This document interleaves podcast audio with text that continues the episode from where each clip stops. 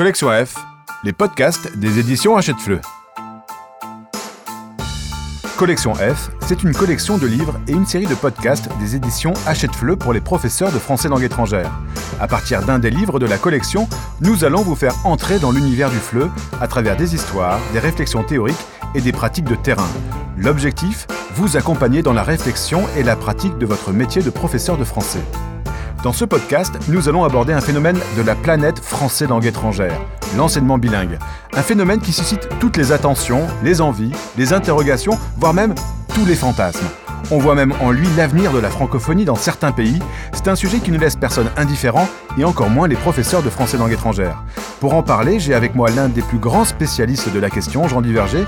Son livre L'enseignement en classe bilingue est édité dans la collection F. Bonjour Jean Duverger. Je vais commencer par une petite question toute simple pour nos auditeurs qui ne connaîtraient pas le sujet. Qu'est-ce que l'enseignement bilingue? L'enseignement bilingue, c'est lorsque deux langues sont officiellement et structurellement présentes à l'école, parallèlement pour communiquer et surtout enseigner à apprendre. Il y a deux langues scolaires, si on peut dire. Et donc on apprend aussi des disciplines, ce qu'on appelle les disciplines non linguistiques, en français.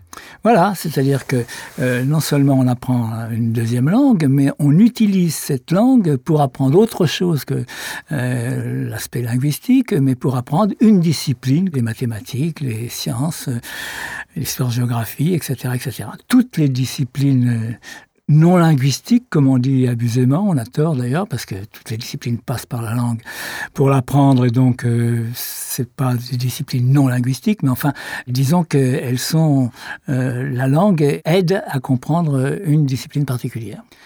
Et dans une section bilingue, il y a au moins deux disciplines non linguistiques qui sont étudiées en français. Oui, alors là, euh, il y a une, immense variabilité dans les dispositifs d'enseignement bilingue. Chaque pays euh, fait fait à sa manière, euh, en fonction de son système euh, éducatif. Euh, il y a toujours au moins, en effet, deux disciplines dites non linguistiques qui sont apprises partiellement en français, en langue 2, mais il y a vraiment beaucoup, beaucoup de, variabilité dans les dispositifs. Ça porte des noms très variables en fonction bah, des, du pays qui les, qui les met en place, enfin, du dispositif de base. Quelle est aujourd'hui la place de l'enseignement bilingue dans le monde et en particulier en francophonie? Bah, la place euh, de l'enseignement bilingue dans le monde est de plus en plus importante. Le français est, comme on sait, la cinquième langue la plus parlée dans le monde, mais surtout elle est la deuxième langue la plus apprise. C'est la deuxième langue, après l'anglais naturellement, euh, qui est la plus utilisée comme langue étrangère et euh, avec sanction bilingue ou pas. Mais je veux dire, le français est quand même une langue complètement importante, euh, comme on le voit, euh, au niveau mondial.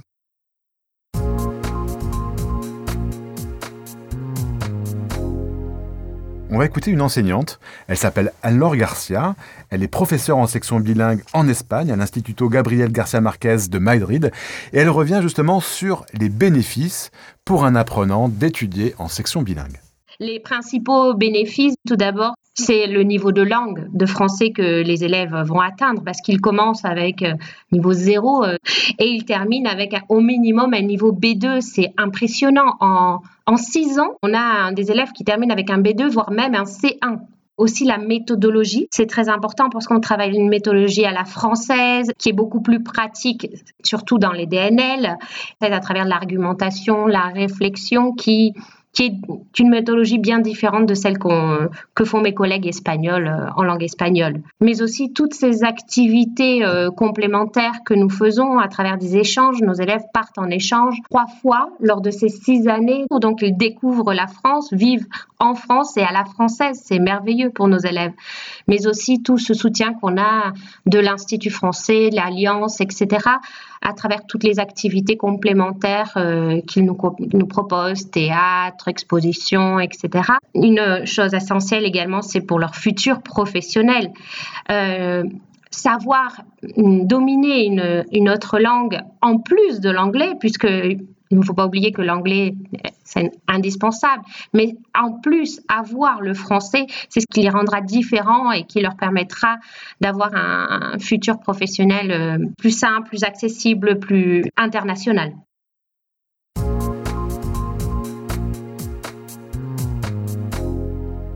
Que vous inspire ce témoignage de professeur? Ah bah écoutez, cette prof a tout à fait raison. Euh, d'abord, euh, il y a les bénéfices euh, linguistiques. Hein. La langue 2 est naturellement mieux apprise, le français en l'occurrence, puisque cette langue sert pour faire quelque chose. Enfin, elle est utilisable immédiatement pour apprendre d'autres disciplines. C'est-à-dire que on n'apprend pas le français à vide comme ça. Les bénéfices linguistiques, c'est au niveau d'une éducation linguistique. on parle toujours d'éducation artistique, d'éducation physique, mais pas avec un seul art, pas un seul, sport. L'éducation linguistique linguistique, c'est pas avec une seule langue. Il faut plusieurs langues pour développer ce type d'éducation qui est de plus en plus important dans le monde. Et mais aussi, alors, les avantages qui sont moins connus, mais tout aussi importants, c'est les bénéfices cognitifs. Les bénéfices cognitifs, c'est-à-dire que quelqu'un qui travaille en deux langues, avec deux langues comme outil d'enseignement-apprentissage. Ces élèves qui travaillent en deux langues euh, développent des stratégies d'apprentissage, des, des, manières de construire des concepts qui sont particuliers et particulièrement favorables.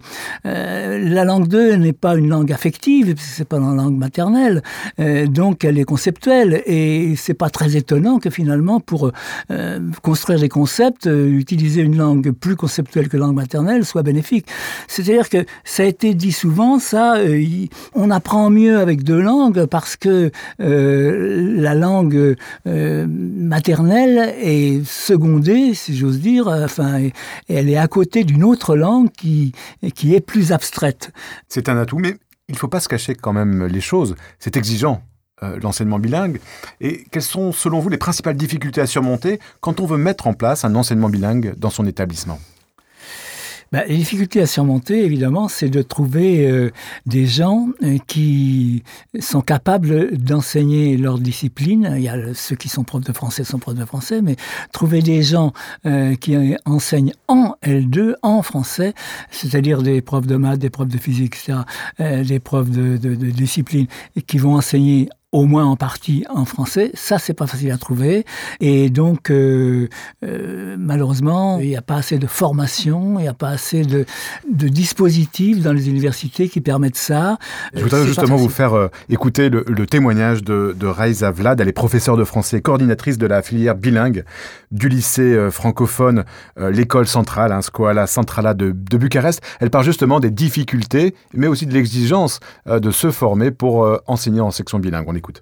Il n'y a pas de formation spécifique dans notre pays, ni pour les profs de français, ni pour euh, les profs de DNL. On exige un certain niveau de langue. Donc, euh, chez nous, le C1 du, DELF, voilà, il est obligatoire. Pour les profs de DNL, le B2 est obligatoire pour pouvoir enseigner en section bilingue. Mais puis, c'est tout un travail de mise au courant de tout ce qui est nouveau, autant dans la discipline euh, qu'on enseigne dans le français que dans la DNL. On est toujours au courant des nouveautés dans le programme.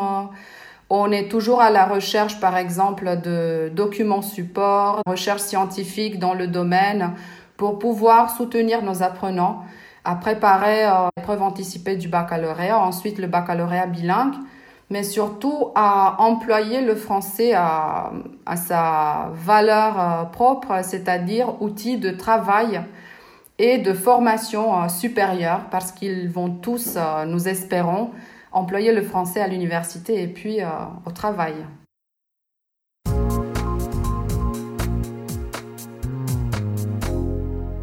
Elle exprime très bien, cette professeure se demande une exigence particulière pour euh, le professeur de français ou le professeur de DNL. Comment finalement se former? Comment devenir un professeur de section bilingue? Ben, encore une fois, euh, effectivement, c'est le, le, point noir un peu de, pour le développement de ces sections, euh, le point difficile.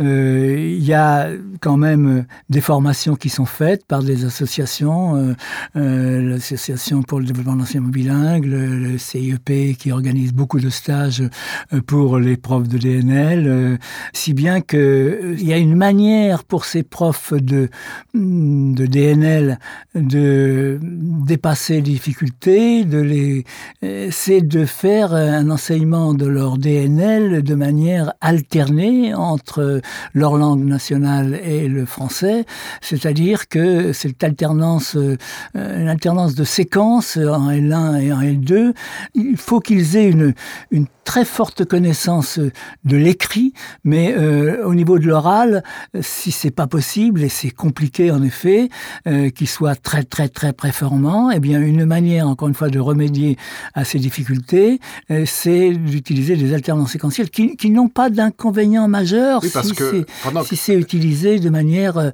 rationnelle et non évidemment irrationnelle. Parce que vous allez un peu contre le dogme qu'on a souvent entendu de l'immersion linguistique. on est en classe bilingue, donc tout doit se faire en français. Oui, alors ça, je l'ai effectivement entendu beaucoup, et, et c'est pour moi, je suis pas d'accord du tout, du tout, du tout. Euh, je, je, dirais d'ailleurs que, euh, je dirais très vite, et cette formule, j'y tiens beaucoup, euh, un enseignement bilingue, c'est un enseignement alterné, c'est un enseignement qui utilise les deux langues à tout moment. L'enseignement bilingue n'est pas réductible à la somme de deux enseignements monolingues. Vous avez rencontré beaucoup justement de professeurs de ces sections bilingues. Quand vous les rencontrez, comment sont-ils? Est-ce qu'ils sont euh, heureux d'être professeurs euh, dans ces sections bilingues? Alors ça, globalement, euh, oui. Ça, je réponds sans problème. Euh, finalement, ces profs qui enseignent en deux langues, même avec des difficultés, euh, bah, je, n'en vois pas qui, qui, qui abandonnent. C'est-à-dire qu'ils continuent. Bah, évidemment, ils, perfectionnent leur français à tout moment. Euh, ces profs de, de DNL en L2, euh, mais non, ils, ils sont ils se sentent, euh, ils se sentent euh, bien. Ils se sentent, encore une fois, j'en ai jamais vu euh, qui démissionnaient. C'est gratifiant pour eux, c'est gratifiant pour le système. Ils ont, les élèves respectent cette cette manière de faire. Euh, L'administration en général aussi, puisqu'on leur a demandé de le faire. Donc oui, c'est bien. Et puis ils font partie d'un réseau important mondial de ces sections bilingues Absolument. qui reçoivent un label France Éducation, qui est un label d'excellence. Ça aussi, j'imagine que c'est particulièrement euh, motivant. Ah ben complètement. Et puis, il, bon, en général, ça débouche sur des, euh, sur des jumelages, sur des rencontres, sur des stages qu'ils font en, France. Euh, c'est gratifiant. J'insiste.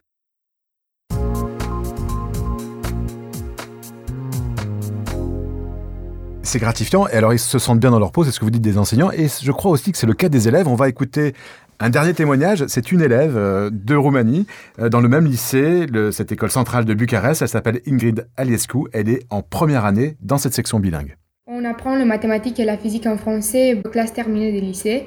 Je pense que c'est très intéressant car euh, les méthodes sont un peu différentes. On est débrouille mieux en français. C'est une méthode un peu différente qu'un roman. On apprend de la terminologie spécifique, par exemple, de la physique et de la mathématique. Et ça, c'est très important car euh, si on voulait pas euh, travailler dans une entreprise franco-romaine, euh, ça nous aide de savoir de la terminologie spécifique des sciences. Mais aussi, on a des classes comme de la culture et de la civilisation française, de la géographie de la France, histoire de la France. Et ça, c'est comme une porte ouverte pour nous vers la culture française. Un grand avantage est le fait qu'on a le bac français aussi, euh, qui est le bac euh, romain. Et comme ça, on peut faire euh, des études bilingues dans des universités romaines, euh, mais aussi euh, obtenir des bourses d'études à l'étranger. Qu'est-ce que ça vous inspire ce témoignage d'élève ah bah, C'est vraiment émouvant ce qu'elle raconte. Elle a complètement raison. Elle sent complètement euh, son, son, travail en deux langues. Elle en voit les avantages, elle l'exprime bien. Elle parle aussi d'avenir professionnel. Alors l'avenir professionnel, c'est clair, parce qu'évidemment, encore une fois, ils auront, ils auront une autre langue bien à leur disposition, euh, sans compter l'anglais un peu incontournable, et surtout ils ont euh, une éducation linguistique qui fait que euh, ils, ils, seront capables d'apprendre euh, une autre langue encore, d'autres langues plus facilement avec cette éducation de base et, l'avantage de, travailler en deux langues. Euh, L'enseignement bilingue, on vient de le dire, c'est exigeant, ça demande beaucoup d'efforts malgré tout, et on dit que le français attire moins et pourtant, et pourtant, de plus en plus d'étudiants veulent venir dans ces sections bilingues. Est-ce que c'est un signe? C'est un signe de la vitalité du français. Euh, il y a de plus en plus d'élèves euh, hors de France qui veulent apprendre le français à côté de l'anglais pour l'instant, euh, en plus de l'anglais. C'est bien d'ailleurs que quand on parle d'enseignement bilingue, moi j'en parle de moins en moins des bilingues parce qu'elles sont toutes euh, trilingues. Enfin, euh, en tout cas, pas forcément au sens où, où il y a des disciplines enseignées en anglais, mais au sens où l'anglais rôde normalement. Et c'est, c'est comme ça. Je veux dire, on n'a pas à le regretter. Quand on dit la deuxième langue après, après l'anglais, ça veut dire que c'est la première langue après l'anglais aussi. On peut dire ça comme ça. Je suis pas inquiet, quoi. Je suis pas inquiet. Merci Jean Duverger. Ben, merci à vous. Au revoir. Alors si vous voulez en savoir plus et approfondir tout ce que nous avons abordé ensemble pendant ce podcast, eh bien c'est très simple. Je vous renvoie à votre livre Jean Duverger, l'enseignement en classe bilingue, et nous on se retrouve très bientôt pour un prochain podcast de la collection F.